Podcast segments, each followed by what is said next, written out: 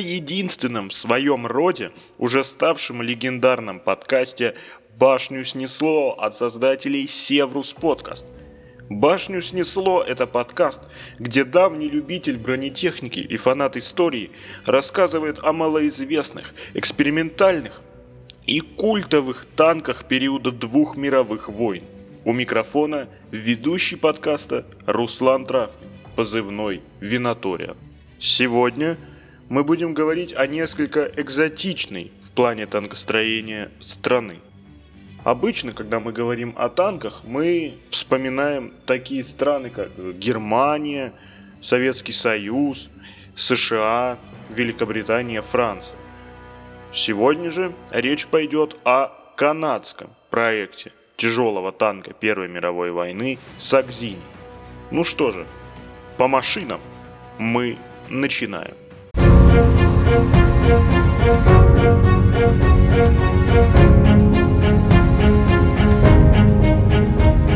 Автором танка был канадский инженер Фрэнк Сакзини. К сожалению, реальных размеров танка и его технических характеристик мы не знаем, потому что проект танка был создан только на бумаге в виде нескольких чертежей. Нам известно, что на первых изображениях танка стоит дата 16 сентября 1918 года, а патент заявка на который была подана в 1918 году, получен Сакзини только 7 сентября 1920 года под номером CA-203-748.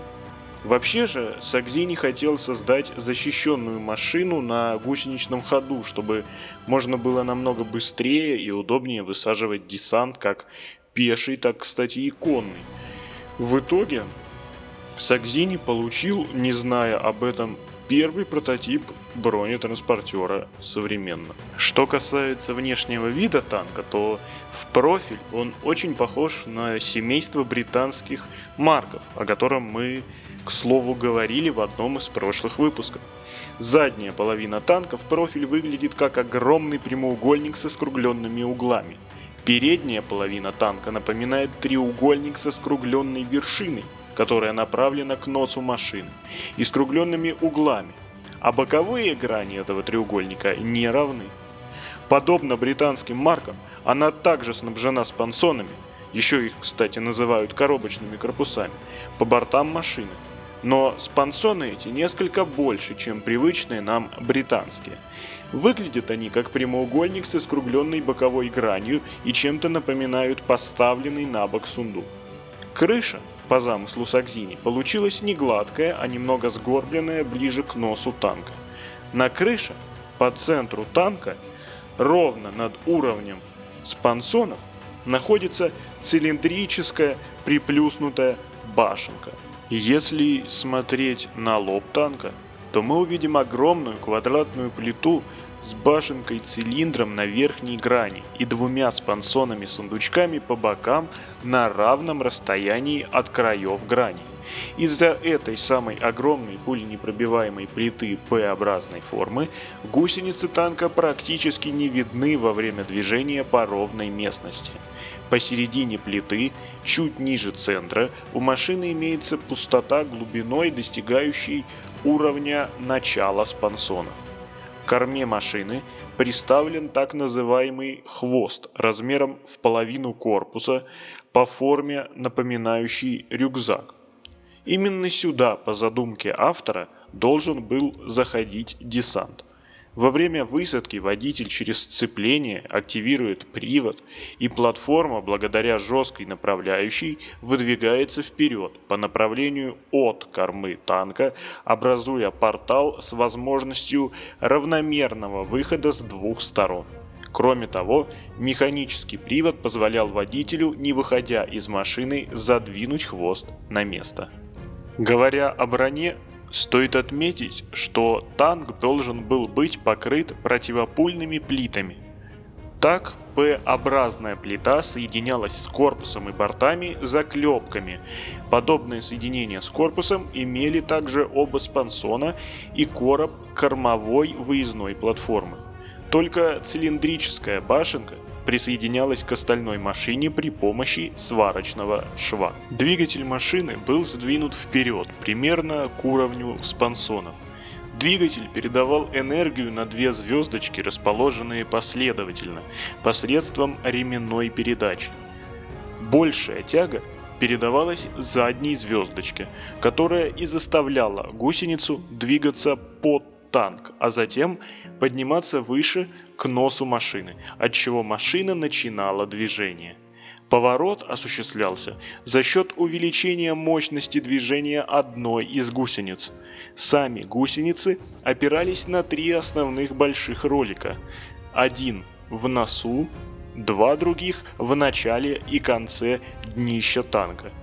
И на один поддерживающий малый ролик, находившийся чуть позади от спансонов, примерно на уровне их верхней грани. Танк Сагзини отличало от британских машин то, что несмотря на высокий нос, благодаря которому танк преодолевал относительно высокие препятствия, гусеницы его находились не снаружи, а полностью внутри корпуса, не считая, естественно, пространства под днищем и стыка днища с лобовой плитой. Это позволяло избежать повреждений гусеничных траков, разрывов гусеницы, однако из-за отсутствия грязевых желобов на Сакзине часто забивались бы сами траки, внутренности танка, что приводил бы в итоге к регулярным повреждениям трансмиссии. Огневой мощи у танка попросту не было. Согласно чертежам, на танке имелось два отверстия для стрелкового вооружения в лобовом углублении. Четыре таких отверстия были сделаны в башенке, по одному на каждое направление, еще четыре отверстия по бокам каждого из спансонов, и еще четыре чуть позади, в корпусе, на том же уровне. В случае необходимости экипаж и десант мог вести огонь из этих отверстий, которые назывались бойницами, только из пистолетов и винтовок. Ни пулеметов, ни тем более пушек на танке установлено не было. В походном положении все бойницы закрывались толстым пуленепробиваемым бронестеклом, позволяя использовать себя в качестве неплохого средства для кругового обзора. Подводя итог, можно сказать, что проект танка Сакзани по сути рассматривался как форт, то есть машина, которая прорывала бы полосы колючих проволок и других препятствий для пехоты, защищала бы ее от пуль противника, а в статичном положении была бы неплохим средством обороны. Однако на практике танк образца Сакзани стал бы легкой целью вражеской артиллерии – Вообще, эта машина была первой неосознанной попыткой сделать из вооруженного танка инструмент поддержки пехоты, бронетранспортер по-нашему, потому что очевидно, что машина создавалась по материалам британской школы танкостроения, вооружение не имела, зато несла в себе уникальную для того времени платформу десантирования типа чайный поднос – к сожалению, дальнейшая судьба товарища Сакзани, не как машины, а как инженера, нам неизвестна. Мы знаем лишь, что заявок на патенты от него больше не поступало, а патент на танк истек в 1937 году. В любом случае, Фрэнк Сакзани вошел в мировую историю как человек, автор первого проекта канадского танка.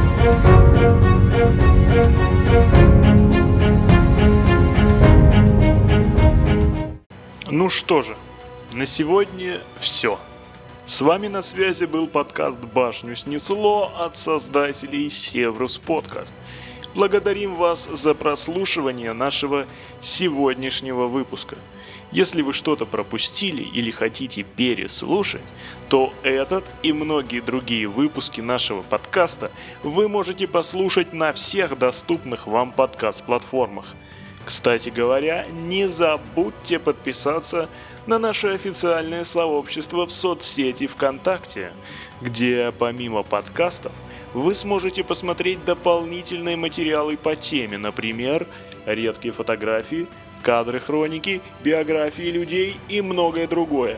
Не забудьте подписаться, поставить лайк и, конечно же, написать комментарий. Ну что же, Севрус Подкаст. Спасибо. You.